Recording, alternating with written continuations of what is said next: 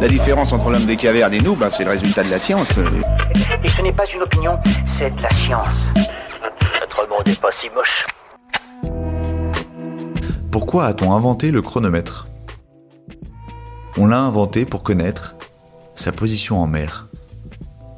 Au XVIIIe siècle, afin de calculer leur longitude, les marins ont besoin de faire des calculs précis en s'appuyant sur des heures fiables. Facile. Sauf qu'à l'époque, l'exactitude des montres laisse à désirer.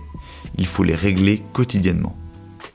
Impossible de les utiliser pour un long voyage. Seules les horloges à pendule sont assez précises. Problème, lorsqu'on est en mer, le mouvement du pendule est troublé par les vagues. Du coup, l'heure est fausse, les calculs aussi.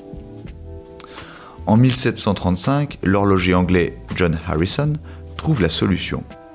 Il ajoute des ressorts dans le mécanisme. À chaque mouvement, ils font office d'amortisseur et impriment un mouvement inverse. Bingo, l'horloge est moins sensible à la houle et la précision s'accroît. L'ensemble mesure environ 60 cm de long. On est encore loin du chronomètre de poche. Il faut attendre 1759 pour que Harrison crée une version miniature, une montre de 13 cm de diamètre. Voilà. Il ne reste plus qu'à vous remercier de votre attention.